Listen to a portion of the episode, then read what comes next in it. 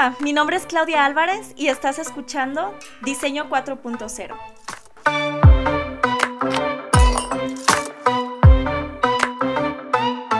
Cuando México apenas volteaba a ver el design thinking, nuestro invitado de hoy, junto con su equipo, ya trabajaba con estrategias de innovación de Futures Thinking.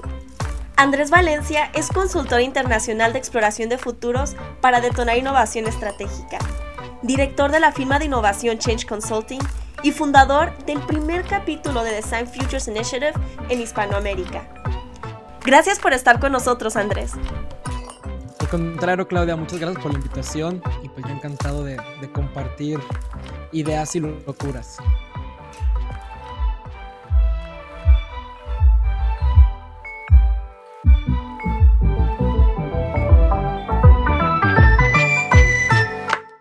Actualmente tú eres uno de los pioneros en temas de combinar diseño con estrategias de negocios y el tema de futuros.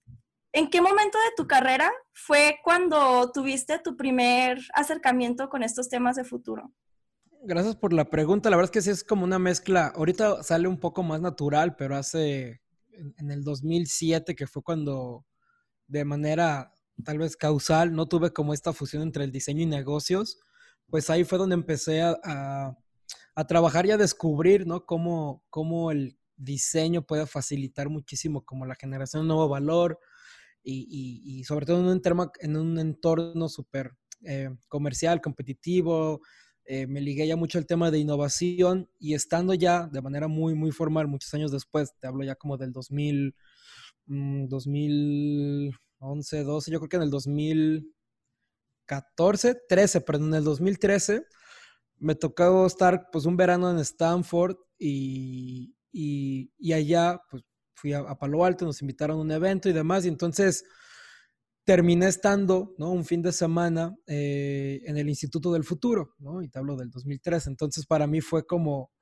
porque hasta ahorita me vengo enterando, De que existen, uno, los estudios sobre el futuro y dos, de cómo el diseño, como en esta élite, ¿no? Y en esta burbuja de irrealidad, pues el diseño es fundamental para que todo ese tema de los estudios sobre el futuro, ¿no? El diseño estratégico y la innovación y los negocios y el impacto social, etcétera, tienen sentido y se fusionan, pues la verdad es que me enamoré, ¿no? Así como me enamoré del diseño y después me enamoré de la innovación, pues mi, tercer grand crush fue el tema de futuros, ¿no? Y entonces ahorita lo que hago es simplemente, como en algún punto decía este famoso discurso de Steve Jobs que me hizo mucho sentido de que connecting the dots, ¿no? Vueltas para atrás y tiene sentido. Entonces, a mí eso me hizo sentido, ¿no? Todo, todo todo el tema de diseño estratégico, negocios, innovación, futuros, y pues ahorita lo que hice fue unificarlo como parte de nuestro proceso para una ventaja, digamos, competitiva o algo que nos, nosotros tratamos de, hacerlo como una manera muy única, ¿no? De, resolver problemas complejos en las organizaciones, ¿no? En empresas, en, modelos de innovación, en sus portafolios, etcétera. Entonces, no sé si respondí tu pregunta, pero creo que ese es un poco el mix, ¿no? De lo que he estado haciendo. Entonces, ese fue como el primer momento que hizo que explotara en tu mente y quisieras pasar por ese tema o pasaron más cosas y ya después hubo algo que conectó los puntos? No, fue completamente eso. O sea, creo que eh, en, una clase, en mi primera clase, de hecho, de la maestría, la primera hora, me acuerdo que lo primero que aprendí fue un profesor eh, nos decía, Steven Pedigo, él trabaja con, Richard Florida en el tema de, ciudades, la atracción de talento, en fin, no me quiero desviar. Pero bueno, él, lo que comentaba es que hay cuatro tipos de personas, ¿no? Los que no saben que no saben, que es un tipo de ignorancia, ¿no? Los que no saben que saben, que es otro tipo de ignorancia, los que saben que no saben, y los que saben que saben, ¿no? Entonces un poco la pregunta al final fue, bueno, ¿tú quién quieres ser o en dónde estás? Me di cuenta no sé tal vez dónde estaba en ese momento, pero lo, que siempre supe es que quería ser entonces el que sabe que no sabe. Me explico entonces de por vida ser un, aprendiz, un learner, ¿no? Un, turista en estos temas, entonces sorprenderme por cualquier cosa. Y muchos años después, bueno, muchos años, un par de años después, cuando, cuando ya me tocaba estar en, en el Instituto del Futuro, pues eso fue lo que sucedió. Me di cuenta que no sabía. Me hizo todo el sentido del mundo, ¿no? Porque como estos principios y estos mindset que necesitas eh, se conectan en cosas que yo creo de manera muy genuina, muy natural, entonces pues prácticamente fuimos hechos el uno para el otro y ahí fue como el, ¿sabes? la, fusión súper interesante de estos temas y nada, pues la verdad es que un minuto antes no hubiera sabido cómo darle forma y sentido a mi propósito, ¿no? Un minuto después tenía todos en la mesa para saber cómo hacerlo, ¿no? Oye, Andrés, para los diseñadores que nos estén escuchando, ¿por qué nos debería de importar o para qué, qué aplicaciones podemos hacer a este tema de, de especulación de futuros? Muy buena pregunta y, y súper compleja. Creo que la respuesta podrá ser como muchas respuestas a la vez, ¿no? Pero tal vez yo, yo empezaré así como con este principio de, de, de interesarse de manera natural y genuina por las posibilidades y no por lo que es o te han dicho que ha sido. Entonces creo que como ese cambio de paradigma de, de a lo mejor aquí ya me meto en problemas, ¿no? Pero, pero el aquí y el ahora, ¿no? Yo, yo soy de los que dicen, pues no, ¿sabes? O sea, hay que abrirnos a las posibilidades y, a, y, a, lo que viene y a partir de ahí las decisiones que tomas, por qué las tomas, etcétera. Entonces yo, yo creo que el primer gran paso es, una, como diseñadores, pues esta thoughtful curiosity, no así como esta curiosidad como muy, muy, muy sensata, eh, tenerla siempre a flor de piel y, y, de manera natural, pues así tenemos que ser, estar abierto a posibilidades y opciones y, y, ser por lo menos los responsables de que si queremos que las cosas cambien, pues no nada más se trata de señalar y decirlo, se trata de, pues vamos reemplazando lo que no nos parece con un mejor valor, un mejor atributo, una mejor propuesta, un mejor negocio, una mejor empresa. Entonces creo que los diseñadores tendríamos que tener de manera natural estas herramientas y estas habilidades para lograrlo, no nada más para señalarlo, ¿no? Entonces tenemos todo para poder hacerlo y, y hoy más que nunca creo que el diseño tendría que ser mucho más, mmm, ¿cómo te puedo decir? Tendría que ser mucho más proactivo, propositivo y, más sensato en cuanto a su interés y al involucrarse en todas las áreas del conocimiento, en todos los sectores comerciales, industriales, porque hay algo que me gusta mucho que alguna vez leí de, este Wells, ¿no? Todos los conocemos a este autor entre ciencia ficción y demás, que en 1930, ¿no? En alguna entrevista de radio el tipo dijo que, eh, o sea, su reflexión era, ¿por qué hay gente, ¿no? Los historiadores, porque hay gente que estudia el pasado, ¿no? Y, y, y hace, ya sabes, libros, tesis y un montón de cosas, y, y, dialogan y debaten sobre algo que ya pasó y jamás va a poder cambiar, ¿no? Y él lo que proponía era más bien hacer todo lo contrario, porque mejor en lugar de formar historiadores, no formamos a gente que empiece a debatir, a dialogar, a escribir y a imaginar lo que puede pasar, ¿no? Y entonces eh, era como, digamos, la, la antítesis de, de, de, un historiador, pues tendría que ser un futurista, ¿no? Que fue una de las primeras veces que, que Wells empezó a utilizar el término como de futurismo, futurología, etcétera. Y entonces, pues más bien vamos, ¿sabes? Invirtiendo todo tipo de recursos en, en lo que viene, en las posibilidades, porque en lo que viene es donde sí tenemos capacidad de decisión. Mm. Y entonces a mí fue lo que me conectó de alguna manera, ¿no? Como esta capacidad de sí poder influenciar como yo le llamo, influenciar en la historia, ¿no? Porque pues, la, la, decisión que tome ahorita, si es para arriba, para abajo, izquierda, derecha, azul o rojo, pues tiene un impacto en lo que viene. Entonces, eh, donde viene la curiosidad del diseñador es una, estar abierto a eso y segunda, la, la, la, capacidad ¿no? analítica de entender que con los insights, ¿no? O con esta información y elementos con los que tú tomas esas decisiones, pues entre más avanzadas sean, pues entonces la incertidumbre de lo que viene va a ser cada vez mucho menor. Entonces yo creo que quitándole el título de especulación de futuros, diseño de futuros, que a lo mejor ahorita podemos hablar de eso, el tema más bien es cómo de manera natural hacemos que, que un ente con herramientas ¿no? De, y habilidades, ¿no? desde la empatía, la creatividad, ¿no? la capacidad de creación, la estrategia, etcétera, pues empezamos a influenciar al final del día pues, un mundo en el que sea deseable para todos, ¿no? Por, por, lo menos que nos lleve a un mundo en donde podamos vivir más felices, mejores, no lo sé, o de manera más democratizada, más abierta, más equitativa. Y entonces, pues para eso representa un cambio de paradigmas y para el cambio de paradigmas, pues representa re reemplazarlos por otros. Y repito, ya para terminar, pues creo que esa es una gran responsabilidad que tenemos, sí o sí, los diseñadores, porque si no, entonces no sé quién se va a preocupar por eso. Sí, ahorita hablas sobre paradigmas, que tenemos muchos paradigmas. Eh, me tocó leer eh, uno de los artículos que escribiste en Medium, que hablaba sobre poner sobre la mesa temas o conversaciones que sean incómodas. sí. ¿Cuál sería un tema que podría ser incómodo dentro de, nuestro, de nuestra industria? Que deberíamos de ponerlo sobre la mesa. Esa es una súper buena pregunta. Te voy a decir de dónde vino esa idea. Esa idea vino, eh, y, a ver si ahorita mientras se me ocurre como en nuestra industria, pero esa idea vino una vez platicando con unos clientes que para poder tomar decisiones, pues nos dimos cuenta que teníamos que reemplazar eh, a un par de personas, un par de perfiles en posiciones clave para que entonces se pudieran tomar nuevas decisiones y poder eh, salir adelante. Y, no es un tema de que no pudieran o no, simplemente ya por edad inclusive, pues se veían rebasados en temas de tecnología, personas que a lo mejor tienen, sí, 30 años dominando ese puesto, pero no podían mandar un correo, ¿no? Sucedían cosas como pues mando información, pero pues resulta que me equivoqué, no la entendí, entonces en lugar de enviarte la cotización, pues te envié los datos de mi proveedor, entonces el cliente se va a dar cuenta, ¿no? Los márgenes que teníamos, entonces como que operativa y administrativamente ya se estaban metiendo mucho en problemas porque simplemente pues ya el perfil no daba. Y, digo, o sea, como la parte tecnológica y la adopción de, estos temas, ¿no? Pero no los querían correr pues por cariño y por, por respeto y porque pues eh, habían sido pilares ¿no? valores para la organización, etcétera.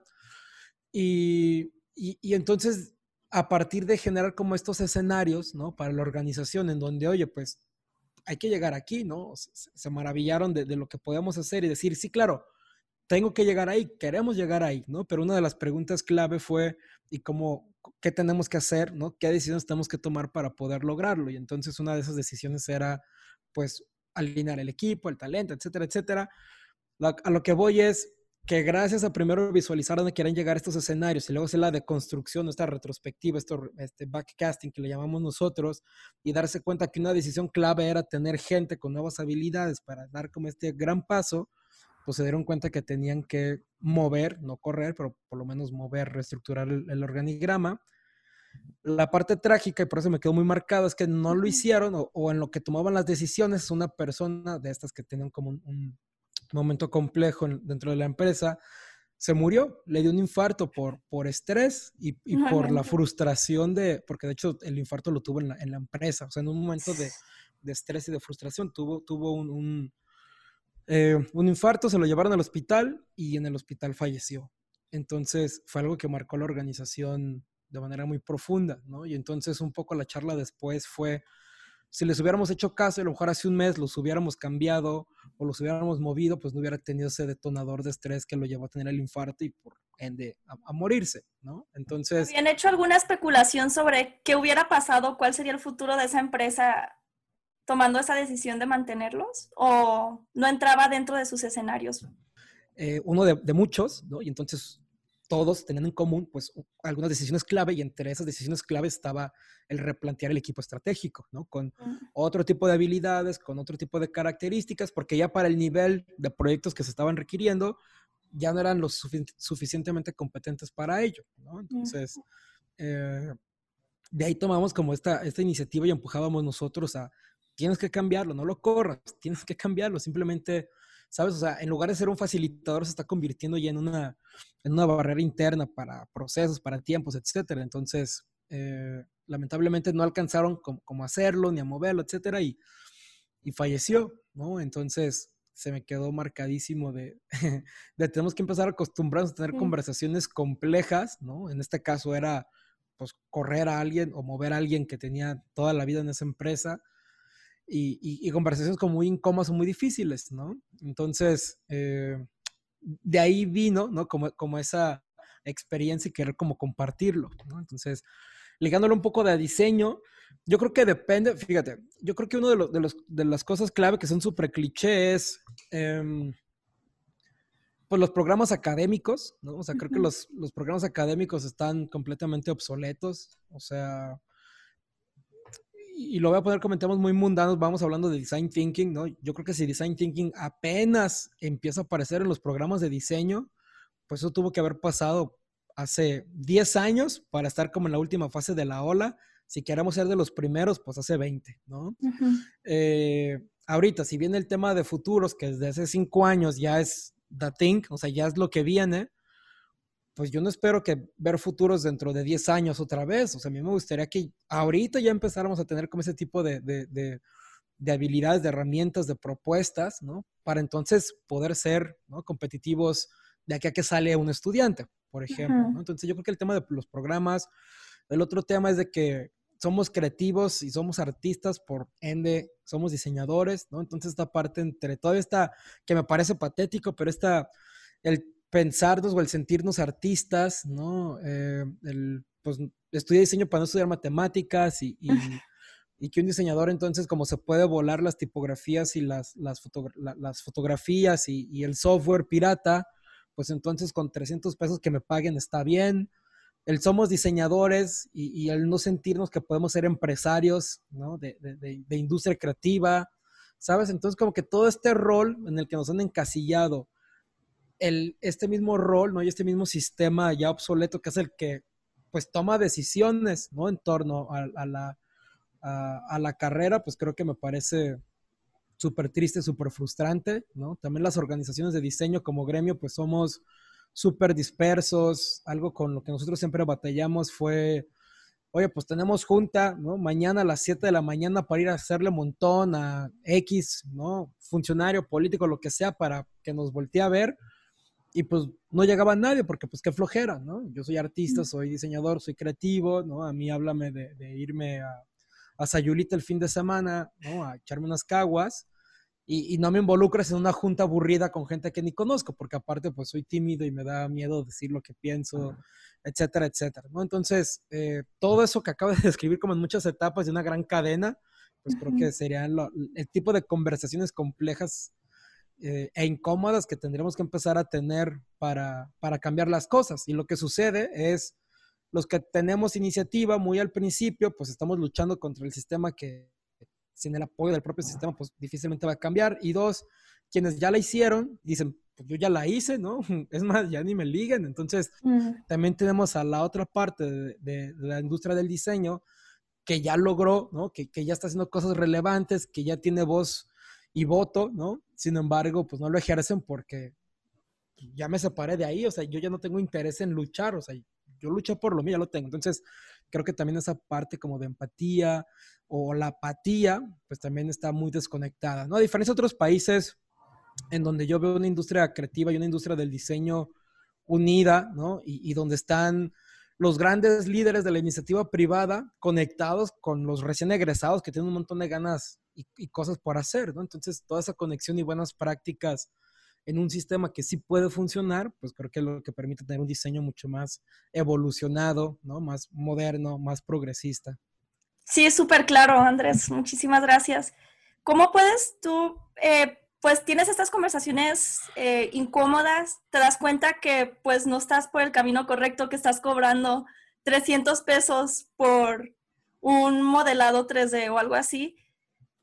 ¿Cómo puedes pasar de la conversación a la acción? Pues, mira, yo, creo que como ahorita hablaba un poco más como a nivel industria, agrupación, gremio, ¿no? Pero yo creo que ya a nivel individual depende completamente de, cada quien, depende de cada, de cada uno de nosotros el tipo de información de la que estemos consumiendo o absorbiendo, el cómo te sigues educando, porque pues por supuesto que la escuela, ¿no? Y estas primeras como prácticas son fundamentales, pero eso es el 50% de lo que deberías o de lo que podrías aprender, ¿no? El otro 50% pues tiene que ver con tu proactividad. Entonces, el primer gran paso yo sería pues ser conscientes de dónde estamos y que hay cosas que no sabemos. Entonces, pues el primer paso va a ser quiero aprender lo que no sé, ¿no? Entonces vamos viendo cuál es la parte mucho más adelantada, ¿no? Eh, eh, vanguardista, ¿no? Como, el estado del arte del diseño, porque seguramente el diseño ha evolucionado. Entonces, ¿hacia dónde ha evolucionado y hacia dónde va el diseño? Entonces, creo que esa brecha de, del estoy aquí y ahora a las cosas que están sucediendo y las que van a suceder es donde pues, yo tendría que ahorita estar conectando, ya sabes, lanzando así como que una, una cuerda, amarrarme de eso y no soltarme, ¿no? Porque si no, pues me voy a quedar completamente obsoleto. Y en el Inter, pues te vas a dar cuenta que la forma en la que estás planteando proyectos, en la que te quieres vender, en la que quieras hacer cosas, pues a lo mejor si estuviéramos en los 70 tendría sentido, ¿no? Pero pues ahorita en este mundo en el que vivimos, donde siempre hay alguien más talentoso que tú, siempre hay alguien más atrevido que tú, siempre hay alguien más inteligente y más rápido y técnicamente más apto, etcétera, pues no podemos estar perdiendo el tiempo creyendo que por alguna situación extraordinaria las cosas van a cambiar, ¿no? Creo que tiene que ser una, una, actitud nuestra, ¿no? Y este mindset aquí es donde ya empieza eh, a querer tomar cierto tipo de decisiones, ¿no? Entonces, ¿yo qué estaría haciendo? Pues leyendo blogs, ¿no? Antes te diría, pues suscribiéndome a revistas, pues ahorita ya no se puede, pero pues estando en Medium, buscando artículos, haciendo un perfil profesional de LinkedIn y suscribiéndome a, las empresas y a los hashtags que me interesa estar siguiendo, meterme a Twitter y seguir a toda la gente eh, que, me interese seguir, ¿no? Por ejemplo, digo, ay, híjole, ¿qué, empresas hacen muy bien las cosas en diseño, ¿no? Pues a ver, no sé, vamos a hablar, Nike.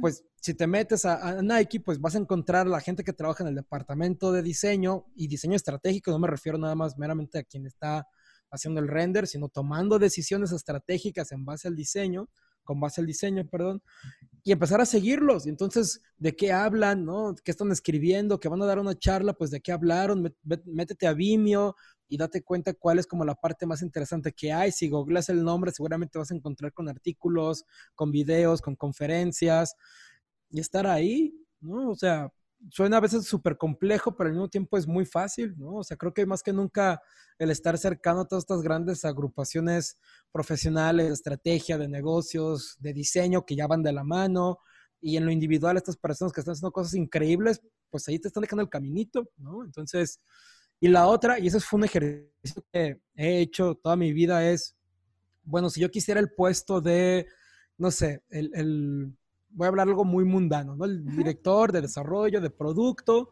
de X gran agencia que está en Finlandia, que hace cosas increíbles. Si te metes a su página y lees una descripción de cuáles son el tipo de responsabilidades o, le picas ahí, ¿no? En, en, jobs, ¿no? Entonces, a ver, quiero aplicar ese trabajo, pues ahí te va a decir, si quieres aplicar para ese trabajo, tú tendrías que ser una persona con este perfil y estas características y esas actitudes y aptitudes y herramientas, experiencias, etcétera. Y, ahí te vas a dar cuenta, ¿no? De, un nivel de industria muy alto, ¿no? Y, y, tú que, ¿no? cobras 300 pesos por un render, que no tiene nada de malo, simplemente lo que digo es, pues hay que ser críticos al respecto, ¿no? Y a lo mejor esta ya es una conversación muy incómoda, pero es, dude, pues date cuenta que no puedes seguir haciendo renders de 300 pesos, porque con 300 pesos está bien, cuando te estás dando cuenta que, que esto mismo, pero a un nivel muy alto, pues las circunstancias son muy diferentes. Y yo sé que toda la gente va a decir, bueno, pero es Finlandia, es otro contexto, pero mientras no nos pongamos ahí, pues difícilmente vamos a salir de, del hoyo en el que está. Sí, muy valioso esto que nos compartes, es como ser súper curiosos, que lo tenemos ya en nuestro ADN como diseñadores, solo es dirigir esa curiosidad alineada a nuestras metas, ¿no? A lo que queremos alcanzar. Y creo que también podemos especular sobre nuestro futuro, no solo crear narraciones o escenarios para productos que estamos diseñando, sino también puedes crearlo en tu como tu propia persona, ¿no? Sí, o sea, por supuesto, ¿no? O sea, al, final el título, digamos, central, y como yo hablo, pues es el tema de futuros, ¿no? Pero, pero dentro de futuros se engloban un montón de conceptos y de términos y de enfoques, inclusive muy distintos entre sí, ¿no? Porque una cosa es futuros, ¿no? Otra cosa es el diseño especulativo, otra cosa es el diseño crítico, otra cosa es diseño de ficción, ¿no? Eh, y otra, ¿sabes? Entonces como que vamos teniendo como que muchos conceptos para cosas similares, pero que a lo mejor de raíz son, son distintas, pero al final del día tienen en común uno, pues el, el, el, el interés en lo posible, no necesariamente en, en, lo que ya es, ¿no? Como es el principio, eh, entender que vivimos en un entorno alto volátil, ¿no? Súper complejo, esta economía buca, que es muy famosa. Eh, y, tercero, pues es, como complejo ponerlo en palabras, ¿no? Pero esta posibilidad de, diseñar y de influenciar en, formas de valor, ¿no? en nuevos paradigmas, en desafiar lo que ha estado establecido. Entonces es, si de por sí ya estratégico toma la creatividad y la enfoca ¿no? a una estrategia ¿no? muy, muy adelantada y que tiene mucho valor para todos los involucrados de futuros, es eso multiplicado por el X número de escenarios y de estrategias que podremos construir, pero a partir de inteligencia, ¿no? Y entonces la, la, estrategia la hacemos del futuro hacia atrás y no del presente hacia adelante. Entonces creo que también ese es un, un, cambio de paradigma importante, ¿no? Y otra cosa es que muchas veces nada más nos basamos como en tendencias, ¿no? Vamos a ver cuál es la tendencia. Entonces me, me gustan las tendencias como una ola Imagínate que estás en la playa, en la arena y ves una ola que está a punto de reventar. Esa es la tendencia, lo que ya estamos viendo, ¿no? Lo que ya está interpretado, lo que ya se empieza a adoptar y entonces la ola es la tendencia. Pero ¿qué pasa si te vas un kilómetro más adentro y empiezas a ver cómo empiezan con estas ondulaciones y formaciones y choques y lo que al final del día en hablamos como señales, ¿no? Como estas anomalías, como estos destellos de situaciones extrañas que pasan entonces lo que queremos son eso, queremos esas anomalías y estas señales de cambio, no necesariamente las tendencias. Entonces, te basas en tendencias, te basas en algo que ya está interpretado hace tres años y que aquí va llegando. Te basas en señales de cambio, eres completamente libre de reinterpretarlas como tú quieras, ¿no? Y entonces generas tus propias tendencias en estrategia, en negocios y a partir de ahí lo tomas como insumos para crear escenarios y con los escenarios pues vienen los artefactos, las narrativas y las nuevas estrategias que son hacia atrás, ¿no? Sí, hay mucho material, este, tanta conversación que podemos seguir, muy, muy interesante, pero estamos llegando al final, Andrés. Bien. Ya para cerrar con la conversación, me gustaría que nos compartieras cuáles son tus influencias o fuentes de inspiración.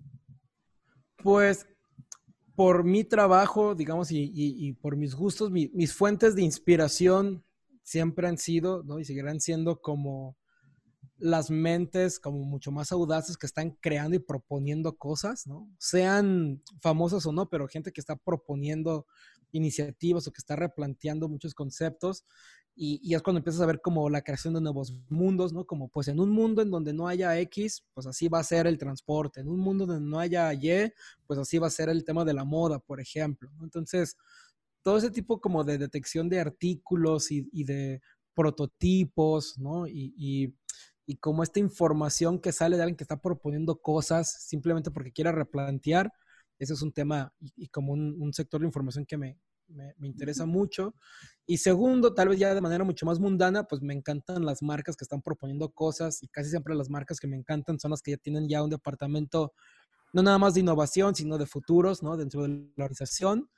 Y a partir de ahí, ya en un tercer nivel, pues las personas que forman parte de, de esos equipos de trabajo y esos equipos y esas organizaciones, entonces es como la cadenita de, de, gran propuesta, la empresa que lo facilita y el equipo que lo está proponiendo. ¿no? Entonces son como los tres niveles, digamos, de, de inspiración que, que, siempre he tenido y que me gusta como tener muy cerca. Si tuvieras que elegir a uno de cada nivel, ¿quiénes, ¿qué empresas serían? ¿Qué fuentes eh, de información serían y qué personas serían? Fuentes de, de información, hay muchas páginas y, aquí porque no lo tengo como muy presente, pero, pero te puedo mandar, es como un blog. Pero es decir, Medium es uno de ellos. Medium casi siempre es un, es un espacio donde encuentro muchas cosas súper relevantes, ¿no? Y hay otras páginas como futurism.com, etcétera, que tienen como artículos padres, pero yo creo que Medium es uno de los principales, ¿no? Ahorita que platicabas de Medium. eso como a nivel entender hacia dónde van las cosas, ¿no? Vimeo es otro donde busco por, por hashtag qué está sucediendo o Twitter y eso entonces es como el trampolín para ver qué está sucediendo, ¿no? Entonces, eso es como uno de mis, de mis trucos para entender y, visualizar qué pasa. A nivel empresa, la verdad es que hay un montón de empresas haciendo cosas increíbles, como platicar con muchas de ellas, de repente que me invitan a eventos que ellos son parte como del, del, del, del staff o como organizadores y pues así, la empresa que se te ocurre está ahí. O sea, he tenido charlas con, con Autodesk, con Google, ¿sabes? O sea, Apple está pensando en cosas increíbles. 3M eh, es una muy famosa, DHL en temas de logística. Em, pero la verdad es que yo creo que una empresa que, que siempre he admirado y, y ahorita más es em, Mercedes-Benz. Mm. Hace, hace como un mes eh, lanzaron un, un, video donde hablaba de, del futuro, uno de los futuros, no técnicamente dicho, como uno de los futuros que están visualizando para un tema de movilidad y dentro de esas circunstancias, ¿dónde encaja el concepto de Mercedes-Benz? ¿no? Entonces, pues me parece increíble porque ellos están planteando varios mundos, dentro de varios mundos, varios escenarios, y dentro de esos escenarios te presentan las diferentes alternativas de movilidad, ¿no? Entonces, todas manteniendo como esta misma esencia de, Mercedes-Benz, etcétera. Entonces, el equipo, ¿no? De, de futuros de Mercedes-Benz es un equipo que ahorita recientemente me tiene así como por encima de todos como impactado de, su capacidad, su estrategia, su análisis y digo, wow, está increíble lo que hacen, ¿no? Y a nivel ya individual, yo creo que... Eh, es un buen amigo y aparte es el fundador de The Design Features Initiative, se llama Phil Balactas. Es director de Experience Design en, en, McKinsey, ¿no? esta gran consultora, pero al ser una gran consultora están entendiendo que, que, los retos de negocios a los que normalmente se enfrentan con las herramientas convencionales ya no es suficiente el poder atenderlas y entonces están echando mano, digamos, de herramientas de diseño estratégico y de diseño de, futuros o futuros especulativos para detonar entonces soluciones, innovaciones, y nuevos paradigmas, etcétera, ¿no? Entonces, él, él, que se encarga mucho de esta parte y que lidera muchas iniciativas en este sentido, pues yo creo que es uno de mis ídolos personales.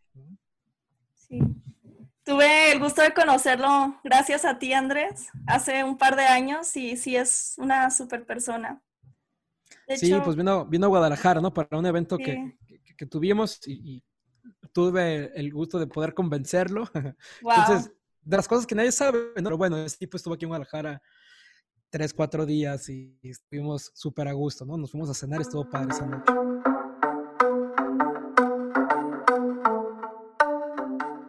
Gente puede estar al tanto de tus iniciativas, de eventos que estés organizando, eh, para conocer también Change, que es eh, la empresa que fundaste?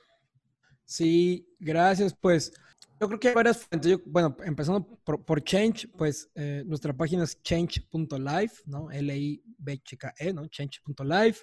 Ahí pueden ver como algo de lo que hacemos. No está así como que, no es algo que, frecuentemente estamos actualizando, pero bueno, por lo menos ahí está la base, ¿no? De quiénes somos, en qué queremos y hacia dónde vamos.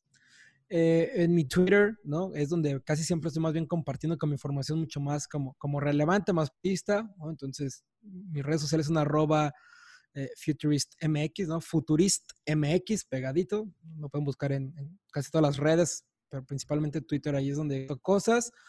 Y luego, e, en, la asociación en la que estoy, con, con Phil precisamente, que es el presidente, em, la página es futures.design y ahí van a encontrar algo de información, pero hasta abajo viene la lección para el canal de Slack, ¿no? Slack, esta plataforma que se replanteó hace muchos años el, que gracias a Slack el correo electrónico va a morir, ¿no? Ese es un poco de su, de su filosofía, ¿no? De su manifiesto. Quieren que el email muera, aparte la comunicación sea mucho más efectiva y didáctica a través de su plataforma.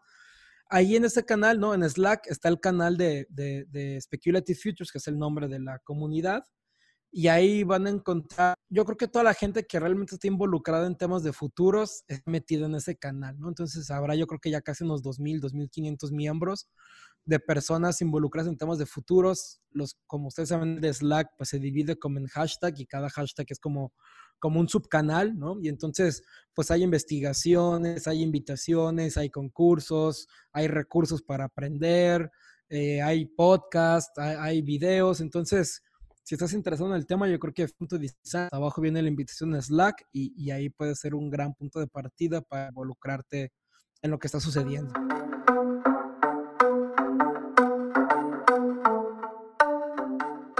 Gracias, Andrés. ¿Algo que te gustaría agregar como mensaje final para los que nos escuchan?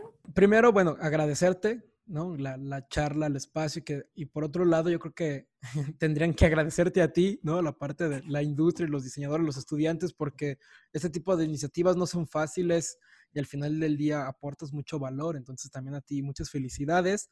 Y al final del día, quien nos esté honrando, ¿no? Con, con su tiempo y su atención para escuchar lo que tengamos que decir, pues creo que, una, motivarlos a que hoy en día el mundo por cómo está conectado, digital, ¿no? El mundo se hace chiquito en un Zoom, ¿no? Ah, estás a un tweet de distancia de hablar con, con X persona, entonces creo que es una gran fortaleza y una gran oportunidad que tal vez nos han educado como para no aprovecharlo, no verlo, o ser como más precavidos, más, más tímidos, etcétera. Yo más bien diría, el mundo es de los audaces, ¿no? Y entonces, si no eres atrevido, si no eres audaz, si no eres como este bold, ¿no? Si, si no actúas con boldness, con esta libertad para levantar la mano, para proponer, para hablar, para que te volteen a ver, pues no va a pasar mucho, ¿no? Entonces, más bien la invitación es para eso, para que levantes la mano y, sepas muy bien en qué crees y que lo compartas y la gente que cree en eso mismo, pues estará contigo y, aprovechar las herramientas que están a nuestra mano, a nuestra disposición, gratis, ¿no? Y lo único que requiere es tu, tu voluntad, ¿no? Entonces, este tema del willingness to change, ¿no? La voluntad a cambiar, pues creo que depende ahí sí de cada uno de nosotros y el mensaje es ese, ¿no? O sea, tomar conciencia y, y ser lo suficientemente audaz para cambiar cosas.